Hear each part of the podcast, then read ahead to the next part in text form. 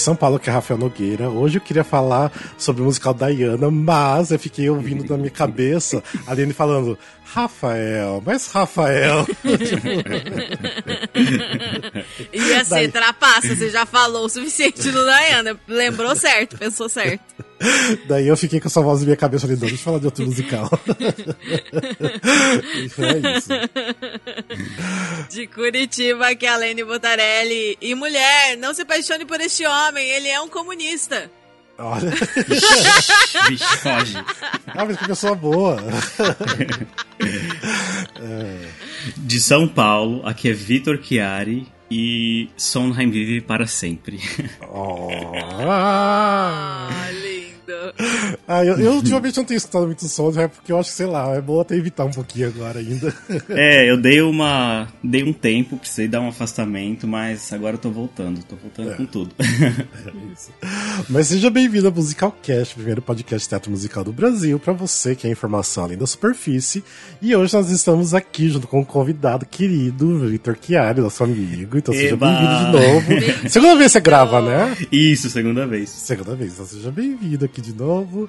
Enfim, hoje a gente tá junto pra fazer outro é, episódio de flops da Broadway. Eu acho que isso aqui é o quinto, Alene. Você tem lembrança se é o quinto? Eu acho que é o quinto, Boa né? Já. pergunta, eu tenho a impressão que é o quinto também. É o quinto também. A gente já tem algumas outras é, outros episódios só sobre flops, que a gente fala um pouquinho é, da história do musical, por que flopou, tipo, quanto perdeu dinheiro. A, a, gente dá algumas informações e também a gente toca um pedacinho das músicas, de duas músicas que a gente escolheu para vocês conhecerem melhor e dizer também o porquê vocês devem conhecer esses musicais. Mas antes da gente continuar, de a gente realmente entrar nos flops, Alene, dá aqueles recadinhos. Então, gente, para quem não sabe, a gente tem um Catarse, que é um projeto de assinatura para financiar a nossa criação de conteúdo para a gente poder comprar equipamento, produzir mais conteúdos para vocês. Se você gosta do nosso trabalho, dá uma olhadinha lá e você pode apoiar a gente com qualquer valor mensal. É, a gente quer agradecer a todo mundo que apoia o nosso trabalho e principalmente a Gabriel Sotero, Gabriel Fanaia, Verônica Oliveira, Marco Tiné e Michele Bernat. E para saber mais é só acessar catarse.me barra musicalcast. Isso aí, obrigado então. E para todos os restantes também que assinam, muito obrigado. E hoje também quer dar um recadinho, porque hoje a gente está gravando dia 20 de fevereiro de 2022. Hoje é aniversário do Felipe Toches, do, né, que grava sempre com a gente, que é aqui do, da equipe do Musical Cast. Parabéns, então, filho! Parabéns! Parabéns! E também é o aniversário de uma ouvinte nossa querida, Dani Galvão. Então, beijo pra você ah, também, Dani. Feliz aniversário, Dani! Linda, feliz aniversário! Ou seja, pessoas queridas hoje fazendo aniversário. Então, parabéns pra vocês. Fofíssimos. E é isso. Bora falar então de flops. Yes. É Bem, na verdade, assim, tipo, eu, eu joguei o Vitor nessa aqui, né? Porque a gente. Eu já falei, ó, você vai falando desse musical e um pouco ele super topou pra falar do musical que eu tinha indicado, né? Mas vou deixar o Vitor é. por último, né? Depois ele vai falar certinho de um flop da.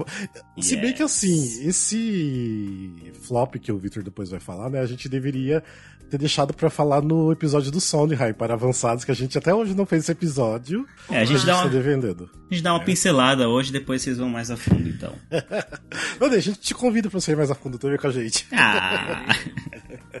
a gente tá precisando fazer esse episódio, tipo, é, sei lá, ficou... três anos pra mais. Acho que mais, acho que mais. mais. Ficou lá na história, no passado. Um dia é. sai. Um dia sai. Virou um dia. lenda. A mesma coisa, eu e o Júlio. É, faz mais, porque eu e o Júlio a gente gravou mais de três anos atrás o Rodgers and Hammerstein, a primeira parte, a gente nunca mais gravou a segunda. Nossa, Ou esse seja... episódio foi incrível. É, Queria então, muito que vocês continuassem, viu? a gente vai um dia. Um dia sai também. Sim. Mas vamos lá. Eu vou falar hoje do musical que é bem flopado, tipo assim. Eu, na verdade, não gosto dessa versão é, da Broadway, eu gosto da versão original, que é o musical Dance of the Vampires, que é uma. Um, um musical, na verdade, que ele é original alemão. Alemão não, ele é austríaco, porque começou em Viena, na verdade. É um musical austríaco, mas ou seja, cantado em alemão, que é o nome original. Desculpa meu, meu alemão, mas é, é Tanz der Vampira. E ele, na verdade, assim, ele é um bem antiguinho já esse musical, porque estreou em 1999 na Áustria. E ele, assim, fez muito sucesso, ainda faz muito sucesso na Europa. Tipo assim, tem até gravação em é, húngaro, tem versão em polonês. Tipo assim, ele é um grande sucesso musical na, na Europa. Só que, assim, aquela ideia, né? Se tá fazendo sucesso na Europa, vamos trazer para a Broadway, né? Mas é aquela coisa que nem sempre funciona dessa forma. Bem, antes de tudo, só para vocês se situarem um pouquinho, esse o Dance of the Vampires, na verdade, assim, até o original, né, o, o alemão, ele é baseado no filme de mesmo nome, Dance of the Vampires, que foi dirigido pelo Roman Polanski, que é tipo um diretor super conhecido, principalmente na Europa também. E o mais interessante foi que o próprio diretor do filme também dirigiu o musical lá na, na Áustria, depois na, na, Alemanha. Ou seja, ele que, que era uma das mentes por trás do, do, do musical também. Bem, vamos falar um pouquinho só da. Vou, assim, a gente nos outros episódios a gente tava falando muito da, da história, dando muito detalhe, mas eu vou contar só assim, bem por cima o que, que é a história pra vocês terem uma ideia. A história do Dance of the Vampires vai falar sobre o professor Ab Abroncius e que leva seu jovem assistente bonitão, o Alfred, é, para Transilvânia para provar a existência de vampiros, ou seja, eles vão lá para estudar os vampiros e tudo mais. Chegando lá, né, na Transilvânia, eles ficam numa taverna onde o Alfred, né, o mocinho, se apaixona pela filha do dono, a Sarah. Ou seja, já tem aquele romance bem, né, água com açúcar ali entre os dois, começa a se apaixonar e tudo mais. Só que na Transilvânia também tem o Conde de Krolok, que ele é tipo o vampiro mais poderoso ali da, da região e tudo mais. E ele precisa seduzir uma jovem, no caso que é a Sarah, é, à meia-noite de Halloween, morder o pescoço dela, porque assim, dessa forma, ele vai conseguir dominar o mundo todo. Ou seja, ele será, tipo, né, a pessoa que vai comandar todo mundo. Então é basicamente essa história. É uma história assim, tipo, não é, digamos, bobinha, mas uma história simples, tipo assim, meio clichê já, né? Então tem nada assim demais na história. Ah, e tem um detalhe também, que o filho do Conde de Crowlock, é, ele é gay e também se apaixona pelo bonitinho lá, pelo, pelo Alfred. Então também tem um, um, um outro, uma história paralela ali também que acontece. Então, fica assim, meio engraçado porque, assim, o filme original, eu nunca assisti, preciso assistir muito filme original. Eu sei que ele, tipo assim, ele é um filme bem cômico, ele tem uma uma pegada de, de comédia mais ali do leste europeu. Então, e assim, é um filme muito antigo ainda, dos anos 60. Então, é, eles trouxeram um pouco dessa parte cômica também para pro musical original. Só que mesmo assim, eles ainda quiseram ainda deixar uma coisa séria. Tipo assim, é uma história séria de vampiros, e mesmo que tenha coisas engraçadas no meio. E aí, o que que aconteceu? Então, Lá, daí no comecinho de, de, Lá no começo de 2000, 2001, eles tiveram essa intenção de levar para Broadway. Ah, deixa eu só falar um pouquinho, que é importante, que, dá, que é a ficha técnica aqui. Que a música é do, do musical é do Jim Steinman, que ele até morreu em abril do ano passado, que ele é o autor de muita música do sucesso dos anos 80, também tem o musical Battle of Hell também, que, que é dele. Ou seja, ele é um puta compositor, eu gosto muito dele. E daí a, a letra é do Michael Kunze e também do Jim Steinman. E o book, né, o, a história, o livro, é do Michael Kunze também, do Jim Steinman. E inglês é do David Ives. Esses nomes são um pouquinho importantes só pra falar um pouquinho da história do flop ali do, depois. Então, o que aconteceu? Lá no começo de 2000 e alguma coisa, é, já começou a se pensar em levar isso aí pra Broadway, e daí também teve a questão do 11 de setembro de 2001, que atrasou um pouquinho mais, e daí no, na questão foi, tipo, ser, é, tipo assim, foi, conseguiram colocar na Broadway só no final de 2002. Era pra ter estreado oficialmente na metade de, de outubro, mas teve 61 previews, o que já mostra que não é uma, uma questão muito boa, né? Porque se tem 61 previews, ela estava mexendo muito na, na, na história, no, na produção. E foi estrear no dia 25 de, é, desculpa, dia 9 de dezembro de 2002 e fechou dia 25 de janeiro de 2003 com 56 apresentações. Então, ele é considerado bem flopado mesmo e perdeu os 200 milhões de é, de investimento. Então, 200 perdeu uma... milhões? 200 milhões? Não, 12 milhões! 12 milhões! Ah. Desculpa, ah, 200 tá, não, 200 meu não. Deus, que medo! não, 12 milhões. Mas, de, ah, pra 2001, 2002 ali é bastante Nossa, grana. Com certeza.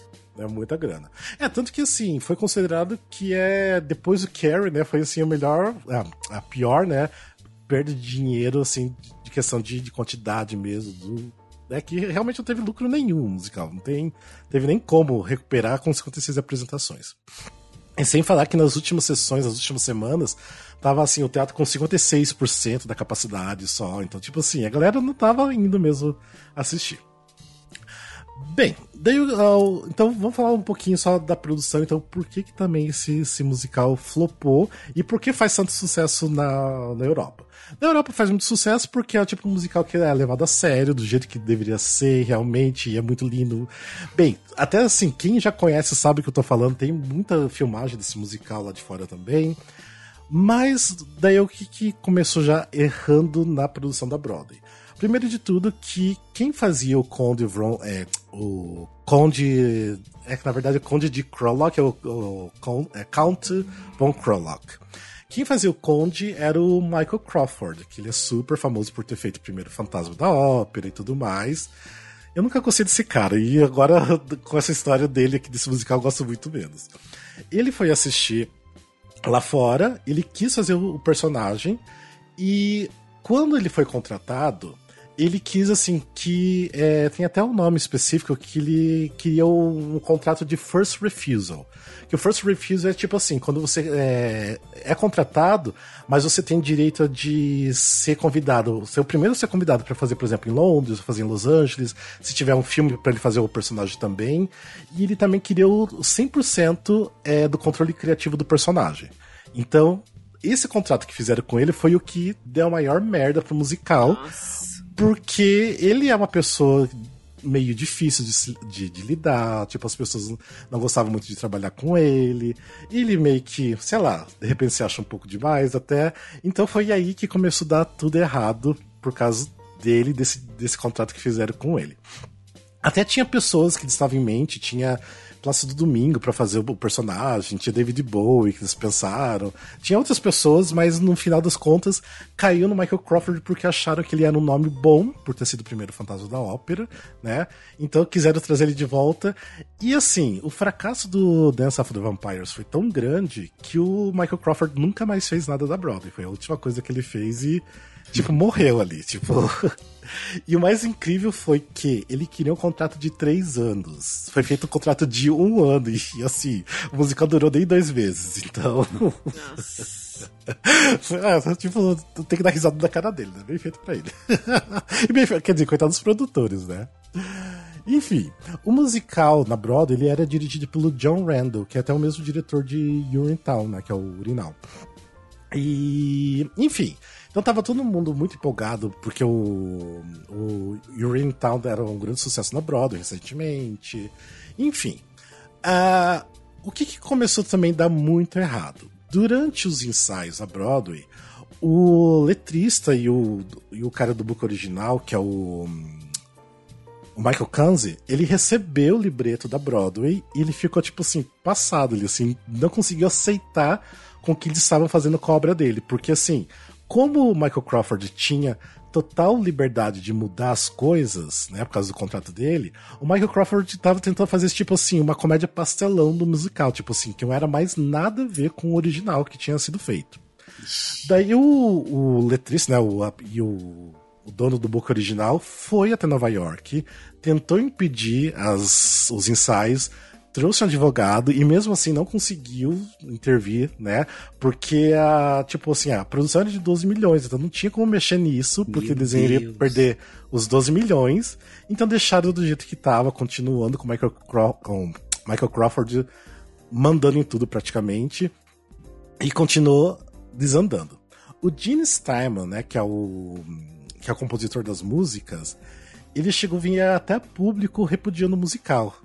E uma coisa muito interessante, porque, tipo assim, 2000, 2000, 2002 ali, nessa, nessa época, tava muito forte os fóruns na, na internet. Era uma época assim, que, ah, principalmente, Nossa. os fãs da Broadway tinha muita conversa que rolava no, nos fóruns. Então, assim, um dos musicais que era mais falados na época era o Dance of the Vampires, que tava dando tudo errado. Mas uma coisa muito legal que aconteceu, que depois descobriram, que o Gene Steinman, né, que é o compositor, ele tava nesses fóruns com outros nomes, tipo assim, ele não usava o nome dele mesmo, e ele usava para detonar o musical, tipo assim, o próprio musical dele. Porque ele tava tão insatisfeito com tudo ele não tinha, tipo, voz em nada no, no na produção, que ele começou a fazer isso, que ele começou ele mesmo detonar o próprio musical dele para realmente não ser um sucesso na Broadway. Então aí que também pegou um pouquinho. Mas isso assim, tipo, na verdade nunca descobriram, assim, as pessoas acham que é ele, que assim, eles meio que conseguiram deduzir que era ele que tava ali falando no, nos fóruns. E uma coisa também, que eles queriam que o Roman Polanski também dirigisse a produção uh. da Broadway, mas a questão é que o Roman Polanski não pode entrar nos Estados Unidos. Sim. Por, porque rolou Por toda aquela. Porque rolou uma polêmica que ele estuprou uma, uma menor de idade. Então tem essa é, polêmica. ele tá cancelado nos Estados Unidos. Se ele entrar nos Estados Unidos, ele é preso. Ele é preso. Basicamente. Isso, isso é. Ele nem pode, nem pode entrar é. nos Estados Unidos. Então foi aí que também já também não deu muito certo. Eles tentaram até ver se ele conseguia dirigir a distância, mas não tinha nem como, né? Isso naquela época. Enfim. Ah, aí começou as previews e foram aí que né, as previews duraram 61 apresentações. É, foi cancelado muitas apresentações logo de início. E assim, muitas das coisas assim que eram caríssimos nunca foi chegado a ser usados no, nas previews, assim, nas, nas apresentações originais. Tipo assim, tem uma história que tinha um morcego que era meio robótico ali, que eles usavam, né? É que assim, custava mais do que uma Mercedes e eles usaram assim, nas duas primeiras previews nunca mais usaram, sabe? Nossa. Tipo, tinha coisas que o Michael Crawford não queria utilizar que foram caríssimas que ele se negava a usar. Tipo, tinha assim no começo, ele entrava dentro do caixão que era, tipo, lançado assim no palco, assim, praticamente. E ele se negava, ele achava que era muito bobo, que não, não concordava com, com a estética da coisa, e resolvia simplesmente entrar no palco andando e tá tudo bem, e é isso que ele queria, sabe? Então, assim, todo esse dinheiro que foi gasto na, na produção mesmo, na, no cenário e tudo mais, começou a não ser utilizado porque o Michael Crawford não queria e, e também muita coisa assim era tão grandioso e tão engenhoso que não funcionava, tipo, sempre quebrava, então começou também a ser deixado de lado. Aí tem uma história muito boa que na segunda preview, tipo assim, como a história do, do Dance of the Vampires é que os vampiros dominam o mundo no final, realmente eles dominam o mundo no final, né? O Conde, ele consegue o que ele quer e tudo mais. O, na segunda preview, o Michael Crawford decide morrer em cena, tipo assim, no final, no, no clímax. Ele Ué? Decidiu simplesmente que ele, o personagem dele ia morrer no final. E ele morreu no final. Tipo, numa escadaria enorme Isso que na tem Broadway. Isso na Broadway. Sem falar Por pra ninguém. conta, Só mas foi sem falar pra fez. ninguém. conta. Ele decidiu. Não. Nossa. Daí o Jim Steinman ficou putíssimo. O Krans, o Krans, que também é o libretista, ficou mais puto ainda. Falaram com o diretor. E o diretor, lógico, foi lá dar um esporro no Michael Crawford. E daí o Michael Crawford só deu as costas e falou: ah, foda-se. Só falou isso. tipo, Eita. tipo, eu Meu faço o que eu quero, Deus, sabe? Que horror. que Sim. horror. Tipo, chegou a esse ponto, sabe? Tipo assim, do, pra ver como assim ele subiu na cabeça dele, tava querendo mandar em tudo. Enfim. É, um Daí- nível de ego, né? Essa época Sim. tinha muita a coisa do. Esse, um nome estrela, né? Que chamava. Então ele achava que se bastava, né? Sim, Que era sim, isso. Exatamente, que era isso. E ele podia mandar em tudo que ele sabia como funcionava, que ia dar, dar bom e tudo mais, né? E o que aconteceu? Na noite de estreia, é, as reviews, né, as, as resenhas críticas detonaram o Michael Crawford, tipo assim, num nível muito grande. Detonaram o espetáculo e colocaram ele como meio que o culpado também do, do, né, da ruína que foi o Dance of the Vampires. E foi que aí, tipo, não tava tendo público, por mais assim que tinha uns fãs que gostavam, que curtiam, que queria levar pra frente, eles não conseguiam fazer encher o teatro. Então, era, tipo, muito, muito complicado, sabe, a situação. Por isso que até eu falei que as últimas semanas não tinha nem metade da capacidade do teatro, né, lutando. Então, ou seja, foi ladeira abaixo tudo a produção, e sem falar os gastos que eles tinham, enfim. Essa é basicamente a história, o porquê o Dance of the Vampires é, flopou na Broadway, praticamente por culpa né, da- dessas escolhas é, que eles fizeram, os, os produtores fizeram escolhas péssimas, porque em si, o musical original é um musical muito, mas muito, muito bom. Eu já assisti várias versões lá de, de fora em bootleg, já assisti o bootleg da Broadway, e realmente assim, chega a ser bizarro de como destruíram o musical na Broadway. Tipo, porque assim, É, tem cenas que, assim, é, é pra ser super sério, ser um pouco mais, assim, é uma coisa mais assustadora também. E na Broadway, o Michael Crawford simplesmente transformou tudo numa grande piada, sabe? Tudo, assim, tinha que ter conotação sexual, assim, tipo assim, até objetos de cena tinha que ter, assim, em formato de falo, sabe? Umas coisas, assim, muito nada a ver. Então, virou uma grande piada. E daí o show não se, não se sustentou, principalmente porque tinha muita gente que já tinha visto na Europa e viram que não tinha nada a ver com o que eles montaram na, na Broadway, que era uma, um show totalmente diferente. Então, enfim, quem quiser conhecer, eu, assim, recomendo muito a versão original. Tem até no YouTube um pro shot do, do original com legendas em inglês. Não sei por aí, deve ter alguma legenda em português, não sei se tem. Mas, assim, recomendo muito assistirem. É, que, assim, o musical, assim, tem músicas, composições lindíssimas. É, os, tudo, tipo assim, coreografia, cenário, tudo assim, muito lindo, muito perfeito. E, infelizmente, não fizeram nada nem parecido na Broadway. O que eu gostaria muito que algum dia alguém trouxesse esse musical pro Brasil e fizesse realmente nos moldes lá de fora, ia ser, tipo, perfeito e maravilhoso. Bem, para vocês conhecerem um pouquinho, eu, é, eu vou tocar duas músicas para vocês, que é uma das minhas músicas favoritas, que é o Braver Than We Are.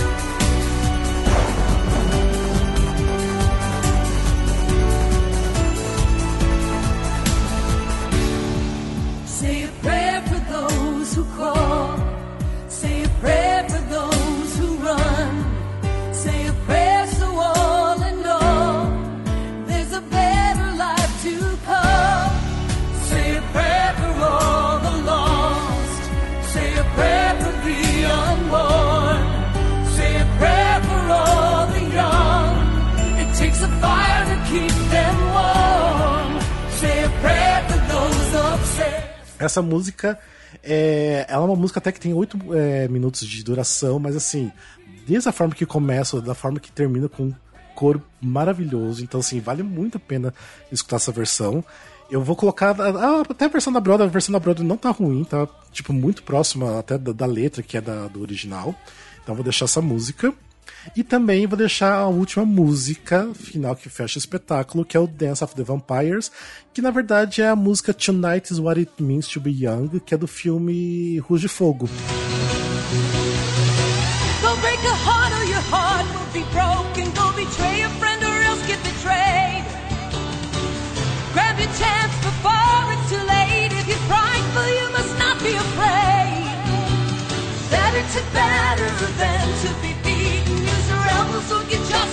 Yourself.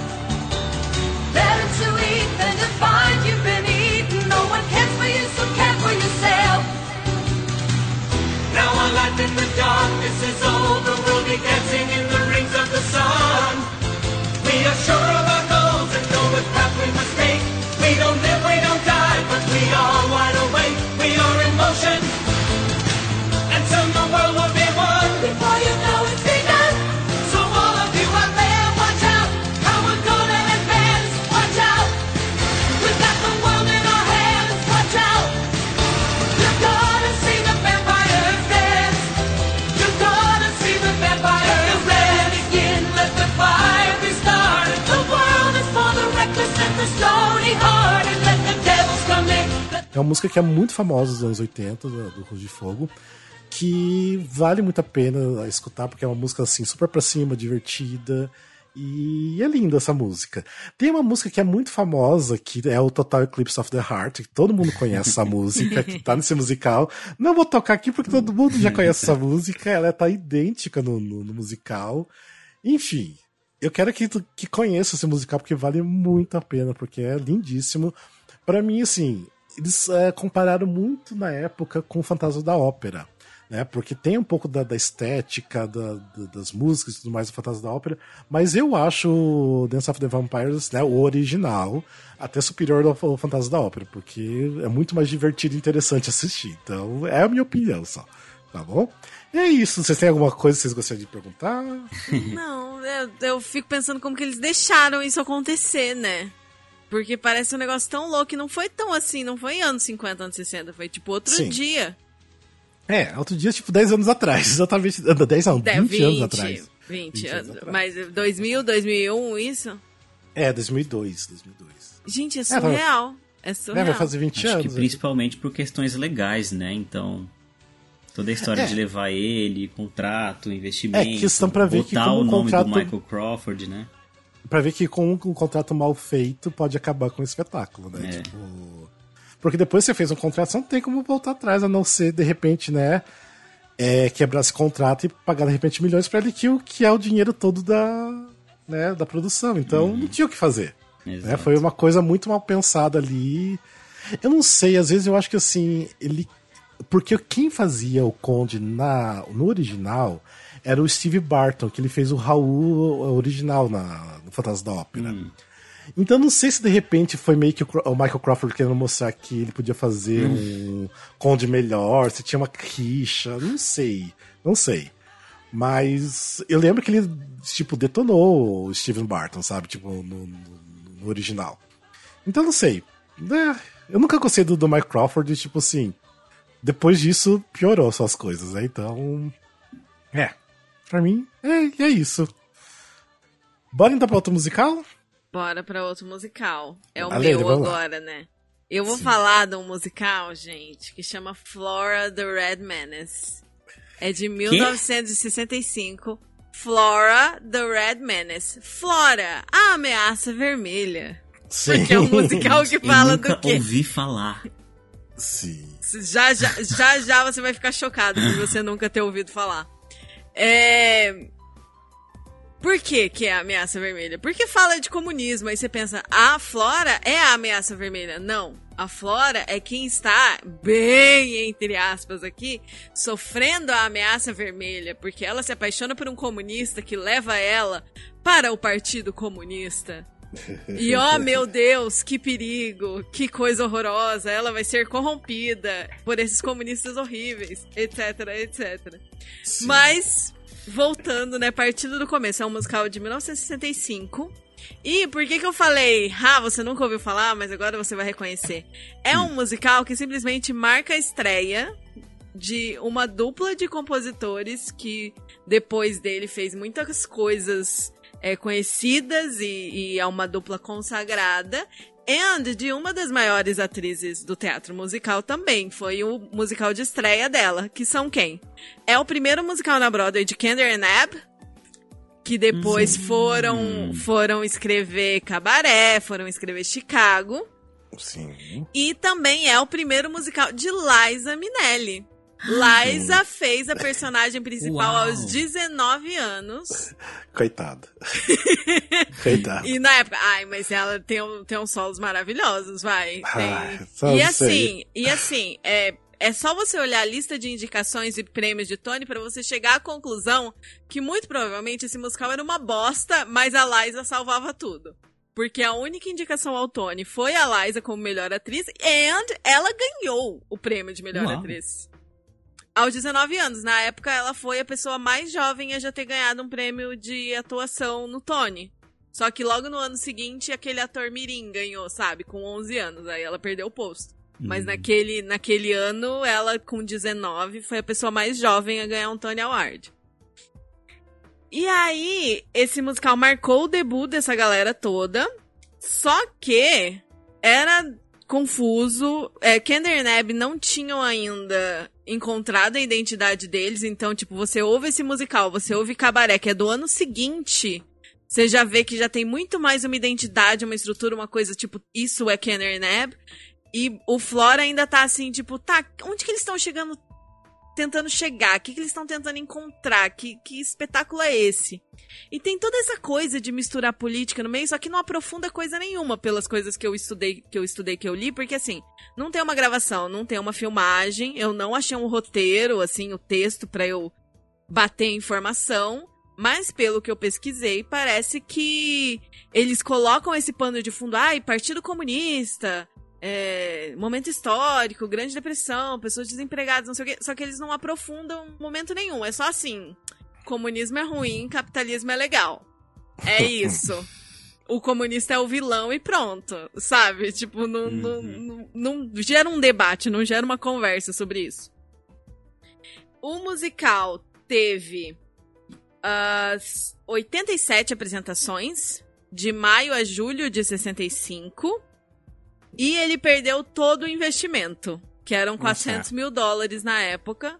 Teve críticas bastante. muito ruins, muito dinheiro, teve críticas muito ruins e já saiu de cartaz, mas ficou o grande marco das pessoas que assistiram terem visto o que seria uma grande promessa, o que seria uma grande estrela, porque foi muito assim o big break da Liza, totalmente crua, mas ao mesmo tempo totalmente pronta, e essa atriz com, com que tinha tudo, né? E tem uns números assim bem fortes, bem assim beltadaço, sabe? Músicas assim muito marcantes.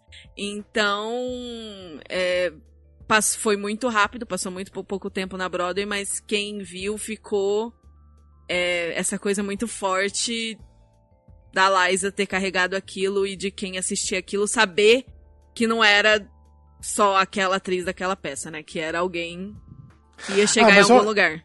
Eu acho que o povo também ia mais assistir também, porque era filha da Julie Garland. Também, também. Hum. também. Mas, a filha mas, da Judy é isso. Com certeza, mas eu ouvi alguns podcasts falando isso, que tipo, a gente olhando talvez fique a impressão de que, ai, ela tem a mãe famosa, bota ela logo aí num, num espetáculo.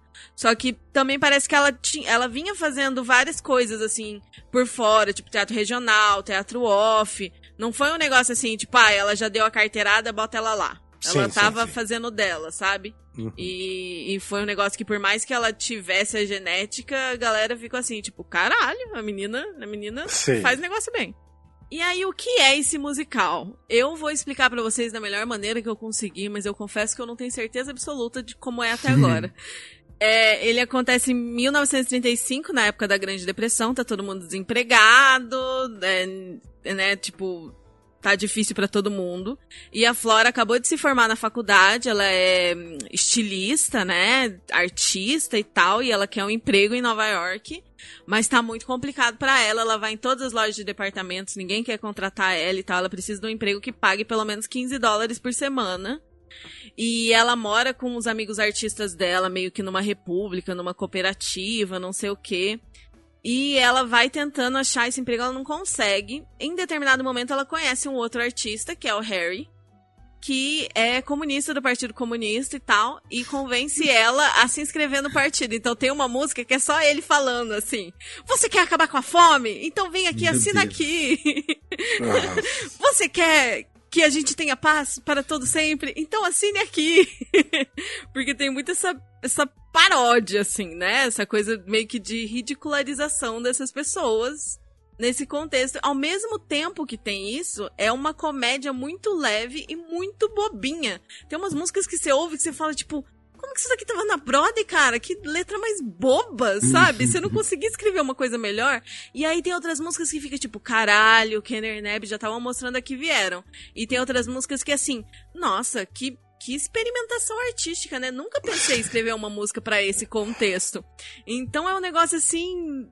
É um. Você vê que é uma experimentação ao mesmo tempo que é bobo, ao mesmo tempo é uma loucura. Eu, eu assim, apesar de ter vários defeitos, eu recomendo que, que ouçam a trilha, que ouçam o álbum. Nossa, não. Pra. Pelo menos as músicas que eu vou indicar, porque tá é bem, bem interessante, assim, sabe? Bem diferente pra época e até pra hoje, assim, sabe? Uma das minhas músicas preferidas é num contexto bem interessante. E aí essa galera, assim, meio que esperançosa, buscando coisas e tal, e aí ela não consegue um emprego, ela vai lá, ela tenta deixar os, os, os projetos dela escondidos para acharem e chamarem ela, não sei o quê.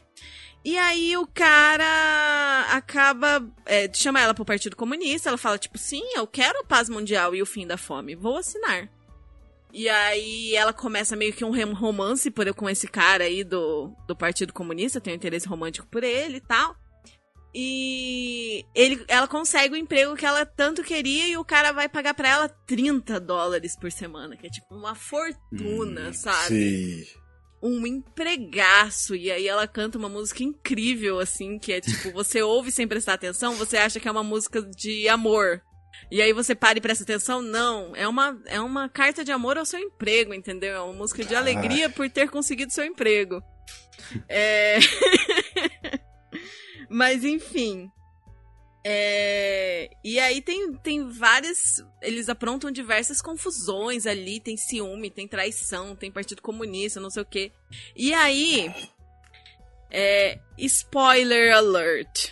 Ela. Não posso dar spoiler? Pode, nossa, Pode, eu né? não tenho que não dar ninguém, ninguém vai conseguir assistir isso daqui, é. entendeu? No máximo você vai ouvir o álbum e ler o roteiro.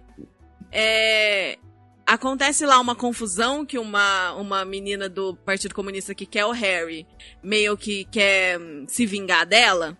E aí ela planta umas, umas informações lá no emprego que ela é comunista, entendeu? Aí ela é demitida porque ela é comunista. E aí tentam ligar e tal, o, o namoradinho dela, que agora é ex-namoradinho porque ela terminou, tenta ligar lá e fala, não, fizeram de propósito, ela não fez nada, nananã. Aí ela é contratada de volta só que ela decide não voltar com ele, porque assim, gente, é uma história que você tem que escolher, entendeu? Ela tem que escolher entre o amor, mas o amor vem com o comunismo, e o hum. emprego e o capitalismo. E é óbvio que ela escolhe o emprego e o capitalismo. É esse o plot. Uau. e aí, tem uma das músicas, assim, mais conhecidas de Kenner Nabbit. É tipo, acho, acho, que assim, todo o resto da trilha as pessoas meio que descartam, não prestam mais atenção, falam tipo, ah, então é muito incipiente ainda. Mas essa música, que é uma das músicas, assim, que ou é a última ou a penúltima música do espetáculo, é bem conhecida, bem regravada, que é a Sing Happy. Hum. Que você fala assim, nossa, que, que coisa feliz e tal, né? Tipo, não, ela acabou de sofrer um baque, acho que ela acabou de ser demitida. E aí, em vez dela ficar, tipo, pô, que, que, que chato, né? Fui demitida, perdi o emprego aí, pô. Que saco ela ela fica tipo, não, vamos can vou cantar uma canção feliz, vamos cantar uma canto cante uma música feliz para mim. Vamos ser felizes e cantar músicas felizes. Então tem essa coisa do tipo terminar numa coisa otimista, um é. de, de ser uma comédia musical que tenta acabar feliz a qualquer custo. E assim, rap eu acho uma música assim, eu adoro e tal, mas a outra música que é a, a última ou a penúltima, dependendo da versão do espetáculo, chama You Are You. E, gente, que música é essa? As pessoas ficam falando, você é você. Você tem que ser feliz porque você é você. E você é você. tipo assim, eu entendo que a mensagem é seja você mesmo. Mas você ouve a música e fala, tipo, sério que essa foi a melhor letra que você conseguiu juntar, colega? sério? É, nossa, bem autoajuda, né? Bem, bem assim, bem simples, né? Porque a conclusão é: você é você. Aí ela responde, eu sou eu. E é isso. Gente, ok, ah. ok, tá bom, tá bom, tá bom.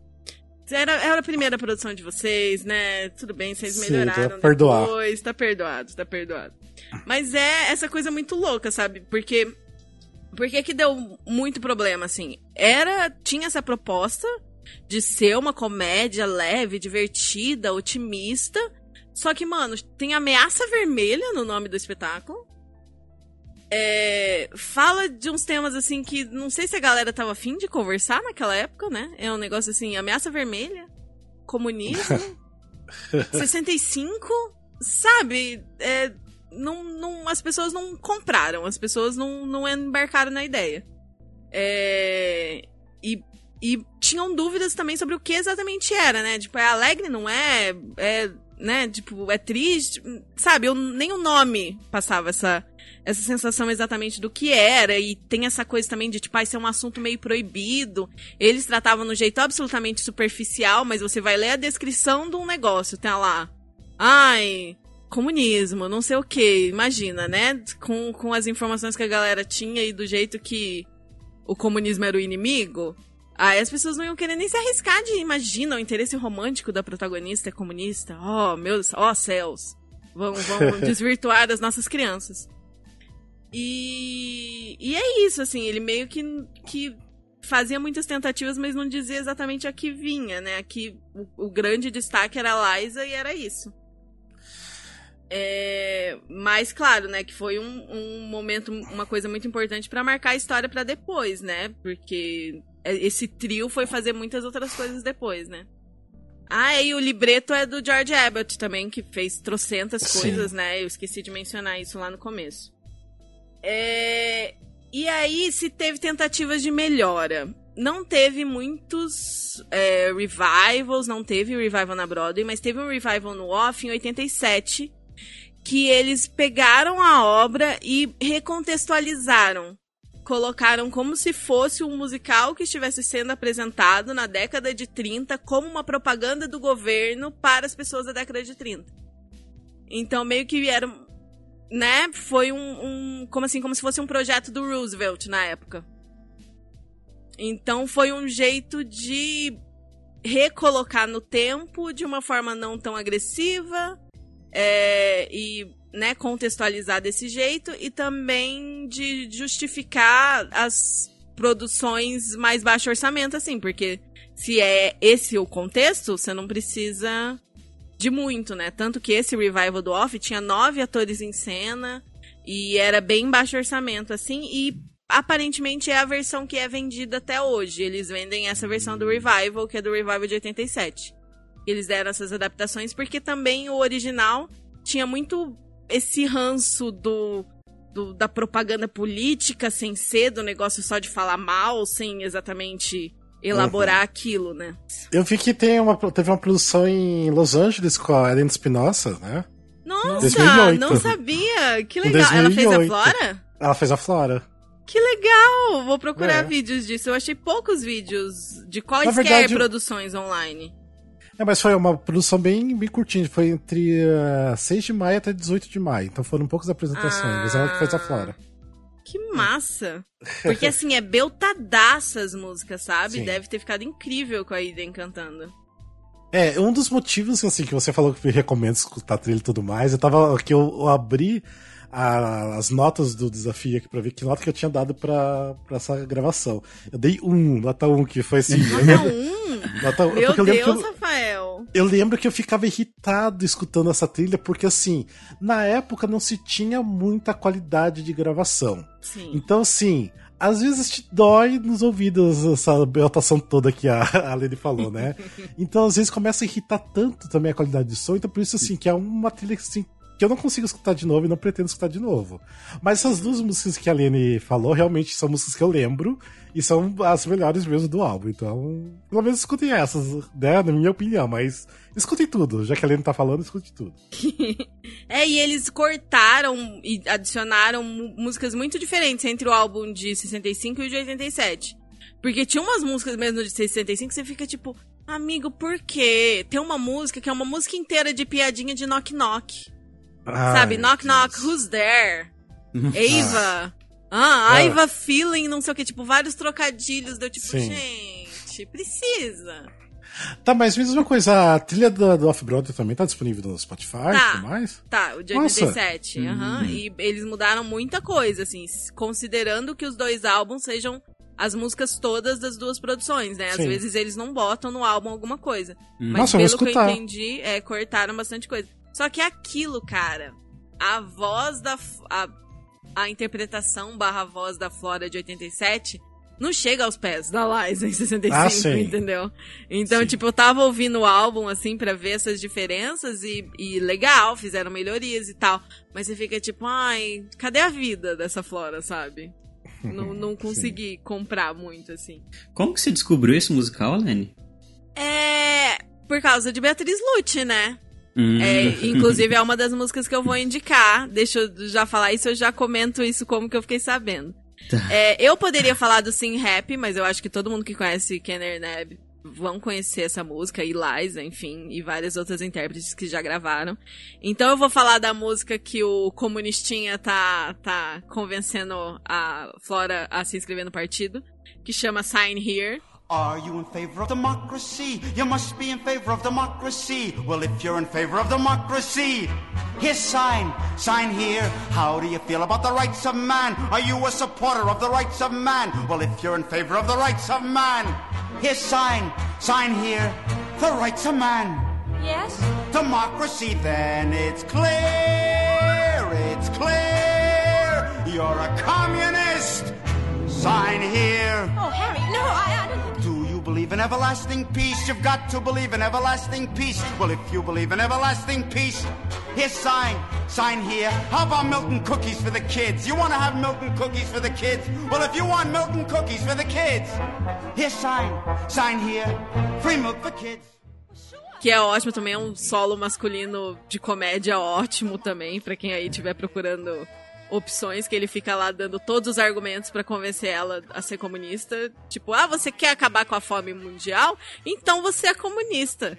Você quer paz para sempre? Você é comunista. Você quer democracia? Você é comunista. Assina aqui. é maravilhosa, é muito boa. E a segunda música, que foi a primeira música desse espetáculo assim, que eu conheci mais a fundo, por causa das aulas da Bia Lute. Beijo, Bia, pra você. Beijo. É, sim. É, se chama uh, Quiet Thing. I wanna run.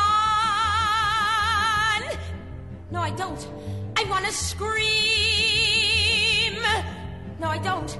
I wanna. I wanna sit down.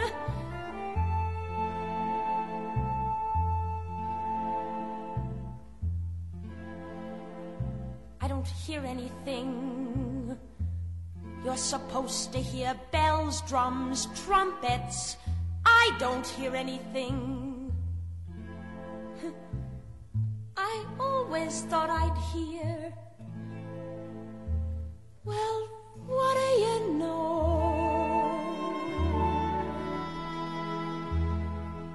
When it all comes true,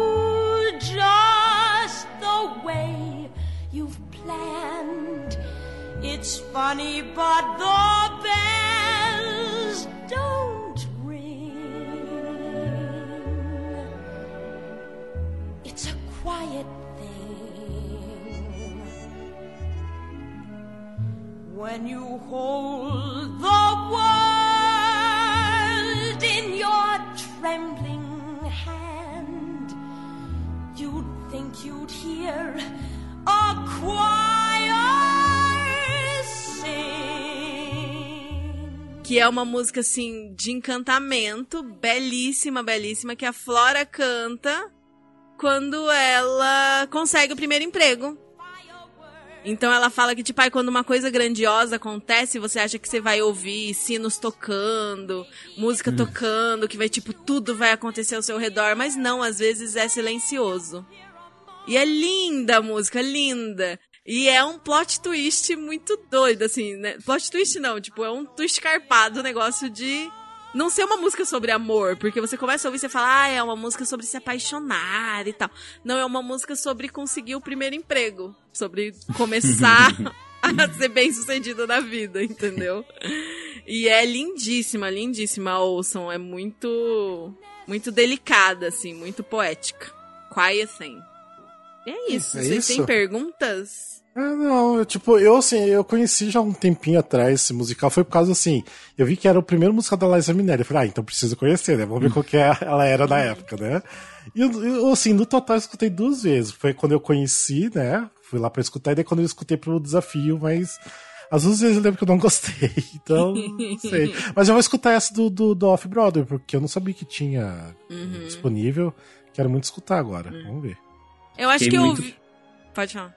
Fiquei muito curioso, muito interessante todo esse conceito, por ser o Sim. primeiro musical da, desse trio. É, enfim, toda a temática. É, É. bem excêntrica, né? Então, bateu a curiosidade aqui.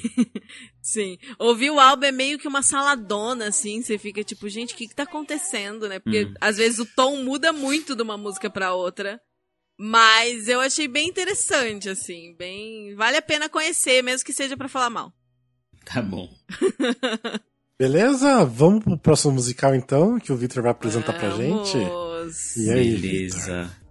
Bom, o próximo musical que eu escolhi é o Anyone Can Whistle. Quer dizer, você não escolheu, eu escolhi pra você, né? ah, mas eu adorei. É, bom, Anyone Can Whistle foi na Broadway em 1964, de Sondheim e Arthur Lawrence. E, spoiler, foi um grande flop. É, Um Bom, foi o- flop. é, era um musical que prometia muito, né? Foi o primeiro trabalho da Angela Lansbury também, então isso trouxe um. começou a trazer um peso pro nome dela, ela trabalhar com Sondheim e com Arthur Lawrence. Bom, primeiro falar um pouco sobre o que é o musical. É, é meio difícil explicar, porque o musical é uma... ele é meio confuso, assim. Eu, eu ouço as músicas há muito tempo, mas eu nunca tinha entendido muito bem da história. A história é uma cidade que está falida, é, daí tem uma prefeita e eles estão tentando salvar a cidade e eles decidem que a única coisa que vai salvar a cidade é um milagre. E daí eles criam um milagre. Daí essa cidade tem meio que um, um hospício, um sanatório, sei lá, alguma coisa assim, para pessoas que são, entre aspas, não conformistas, que pessoas que não seguem a norma, os, os diferentões. E daí tem uma enfermeira que cuida desses esses não conformistas. Enfim, daí o musical é, ele isso é um dos motivos que acabou fazendo ele não dar certo, porque a premissa não era muito clara. Eles tentaram arrumar isso em, em produções depois, mas isso é um comentário que o próprio Sondheim fez em algumas entrevistas depois. Não estava bem estabelecido sobre o que, que era o musical. Então não deixava claro isso para a audiência. Outro motivo que fez ele não dar certo é, era um musical que estava meio não ajustado para época. Então tem uma parte no fim do primeiro ato é, que o elenco ri da, da plateia. Então eles se viram como se você fosse no palco, eles estão rindo de vocês, porque vocês, as pessoas que estão assistindo, são os não conformistas, são os doidos, sabe? Então, assim, é uma, é uma coisa que meio que assustava as pessoas também. Aliás, eu falei do fim do primeiro ato, o musical, ele tinha três atos, então isso foi outro motivo. Era para 1964 essa, essa estrutura já não era muito mais tão legal para se para as plateias, né? Então isso foi outro motivo do fracasso. E bem, é, a dupla criativa, Sondheim e Arthur Lawrence. É, Arthur Lawrence era um grande nome, o Sondheim estava crescendo, tinha trabalhado com o Bernstein, tinha feito o Fórum, que no ano anterior tinha ganhado o Tony de melhor musical. Então, eles estavam bem com a bola toda, e daí tentaram usar, e a ousadia não pagou, né? A audiência não comprou toda a ousadia deles, né? É, foram quantas apresentações mesmo? A questão de pouquíssimas, não foram? Foram 12 previews uhum. e 9 apresentações. Isso. isso teve, teve um tryout na Filadélfia antes, então isso foi um dos motivos que, que contribuiu para para má fama do musical, porque parece que o pessoal na Filadélfia também não era tão aberto a essas, essas, esses materiais diferentes. É, e assim, eles conseguiram 350 mil dólares de 115 investidores, é, incluindo, curiosamente, incluindo entre os investidores o Richard Rogers e o pai do Sondheim. É, esse valor, eu fui pesquisar, 350 mil dólares, hoje em dia seria por volta de 3 milhões, 3 milhões e meio. Então, é. assim, é um valor considerável. Não é muito, mas. Sim. Mas é, foi pra um jogar fracasso. fora assim, né? É, exato, exato. Bom, é, alguns fatos sobre a montagem. O Anyone Nilsson ficou muito conhecido depois por, porque as músicas. Tem muitas músicas que são muito bonitas e que foram inclusas é, posteriormente em reviews, é, lado a lado, é, Putting It Together, é, enfim, aquele do Scramble, que é as letras do Sondheim, assim. Então, as músicas fizeram muito sucesso.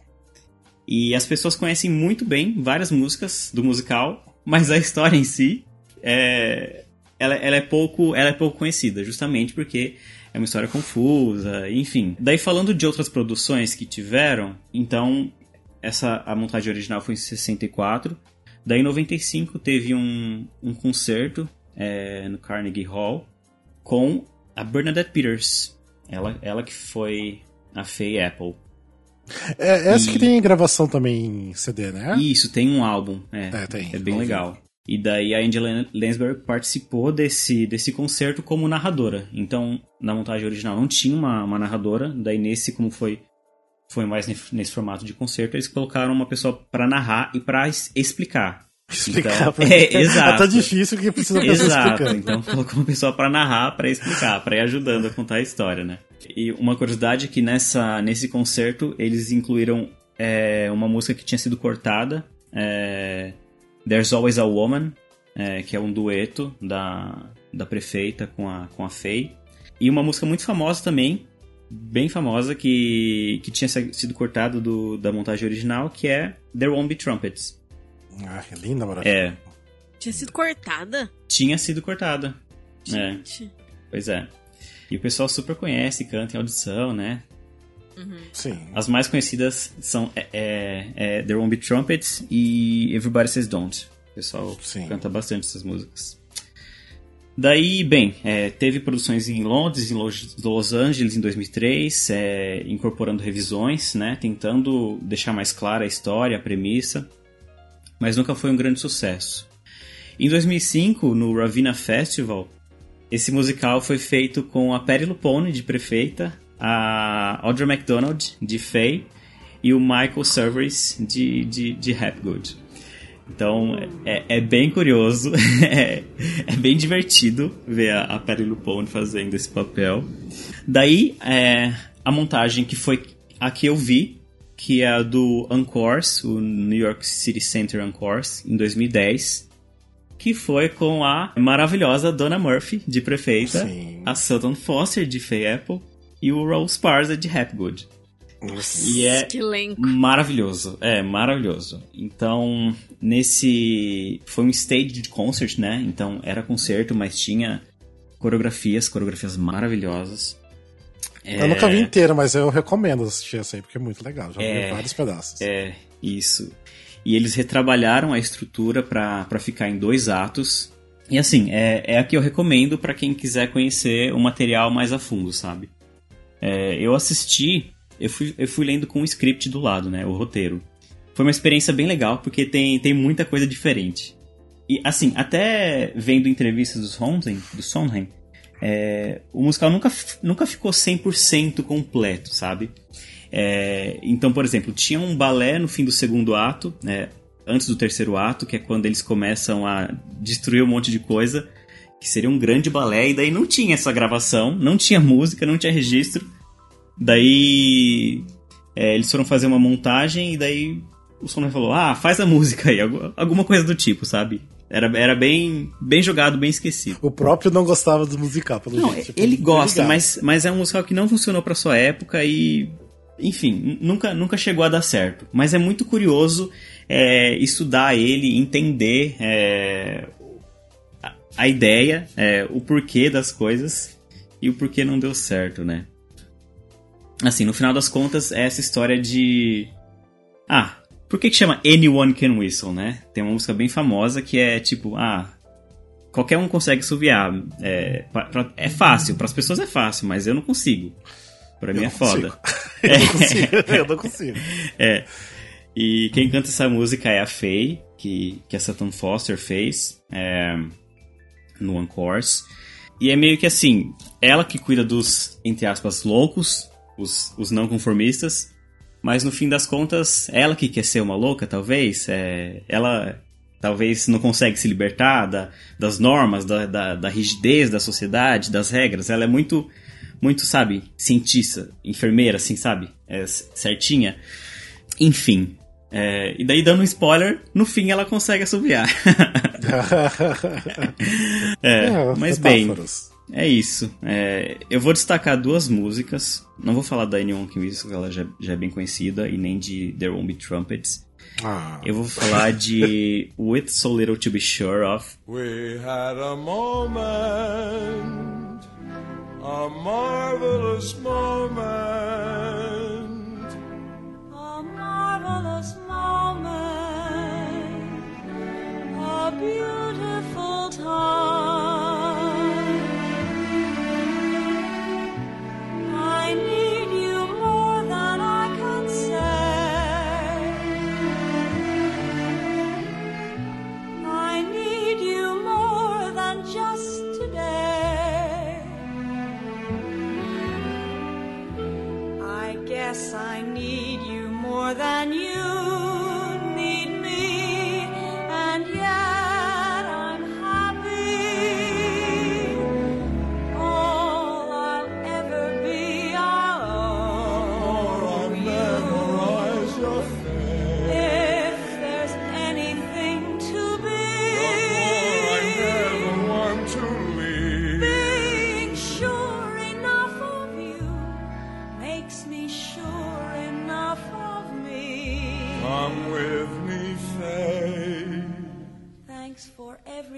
We did, everything that's past, everything that's over too fast.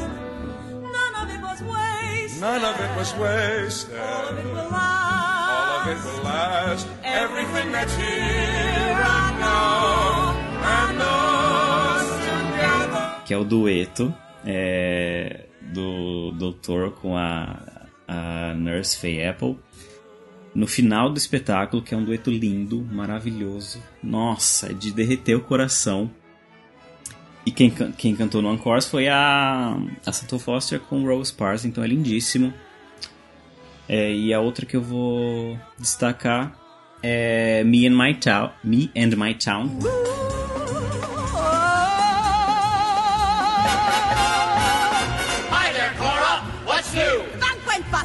And blue. And who took over the bankruptcy? Me, boys, me. CC. Me, boys, me. Bankrupt.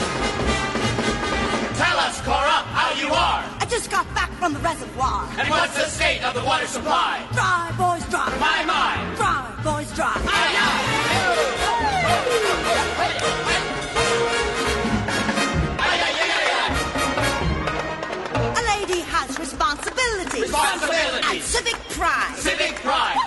Que é a primeira música do, do espetáculo da, da prefeita, a Faye Apple. É uma música bem divertida. Então, é, é meio que a vibe do espetáculo. Esse lado mais fanfarrão, divertido, e o lado mais é, dramático, humano, melódico. E assim, é, é um espetáculo que tem letras incríveis, é, as músicas são maravilhosas, e é muito legal é, escutar, é, prestando atenção e enfim, Sondheim, né? É, O Sondheim faz umas coisas maravilhosas. Então, assim, é, se, se não quiser assistir, escuta o álbum. É, é maravilhoso. É, eu assim, tipo, até eu tava revendo aqui minha nota no desafio, eu dei nota 3 só pra esse álbum. Ah. Porque é um, é um álbum que eu nunca consegui curtir tanto. E não é que eu acho assim que o Sondheim fez um péssimo trabalho, não é isso. Uhum. Não sei, pra mim eu acho que o Sondheim não se achou muito ali. Tipo, você não consegue Uhum. ver muita essência dele ali. Ok, as músicas são, são legais, tipo, as, as letras são incríveis e tudo mais, mas Uhum. aí não sei, eu não tenho muito dele ali ainda. Tipo, tava muito cedo, eu acho, ainda pra de se encontrar ali. Não sei. É, acho que vale Essa sensação. dar, dar uma revisitada nesse material. A- as ser. músicas mais conhecidas você gosta, né? Ah, sim, gosto muito. Nossa, imagina. Então, é que como a história é meio confusa e não dá pra pegar ela pelas só pelas músicas assim, ouvindo o álbum, então fica meio desconectado. Mas depois que você começa a ver mais a fundo, você, você sente o, a essência da coisa. É, eu preciso assistir qualquer dia inteiro é, aquela gravação, mas. É, ainda não me atrai tanto ainda. Eu acho que é um dos trabalhos do Sondheim assim que eu geralmente não, não ligo muito, não. Então. Mas eu acho assim, tipo, é um musical assim, de repente, quem já gosta um pouco de Sondheim. É um musical pra conhecer, tipo assim, é uma, são músicas também bonitas, pelo menos Sim. a grande maioria. Sim. É, tem que conhecer. E a gente sempre fala, se é Sondheim tem que conhecer. Então. Isso, é. Mas é isso. Mas são três É. musicais, eu acho que bem interessantes pra, pra se conhecer. Porque são tipo. Ah, tudo bem que o de vocês dois é de um ano de diferença, só de 64 e 65, né? O meu que já é mais é contemporâneo. E o Mas- dinheiro perdido foi bem parecido também, né? 350 Também. mil e 400 É. mil. É. Sim, sim. É. É, e assim, pro ano que. Desses dois anos aí, os 64 e 65, foram anos fortes na Broadway. Porque em 65 quem ganhou foi o violinista no telhado. Uhum. Exato. 64 foi o. Era Funny Girl e tinha Funny Girl. Hello Dolly. Então era, era, É. era uma época que tava. O que tava fazendo sucesso era outro tipo de coisa, né? Sim. É, tava, a Broadway tava fervilhando demais no começo dos anos 60, então. Mas vale a pena conhecer esses. Mas muito bem, eu acho que é isso então, né? Espero que quem tenha escutado gente falando sobre esses três musicais tenha se interessado de conhecer eles, né? Escutem as, as trilhas, é, tá disponível aí nas, ah, nos streamings. Tem vídeos também no YouTube, se você jogar. é, não tanto da, da, da Lene, porque da Lene realmente é um pouquinho mais precário de, de vídeo, Sim. né? Mas do Anyone Can Do Isso, eu sei que tem muita coisa em vídeo, do- dos concertos, do Dance of Vampires também tem bastante coisa. Então procure e conheça, porque são musicais que a gente escolheu porque vale a pena dar uma conhecida aí, né? Com certeza. E é isso, né, gente? Então, a gente fica então para um próximo episódio. Espero que vocês tenham gostado desse. Se você de repente tem um flop que vocês amam e vocês gostariam que a gente falasse, manda mensagem pra gente, deixa lá no comentário no, no post da- do Instagram ou do Facebook. Tipo, só joga lá alguma coisa, interage com a gente pra dar um engajamento. É sempre bom pra gente também, tá bom? Sim. Yes. e é isso, gente. Então, até o próximo episódio. Beijos e abraços. Até mais. Tchau, tchau. Beijos. Beijo, gente.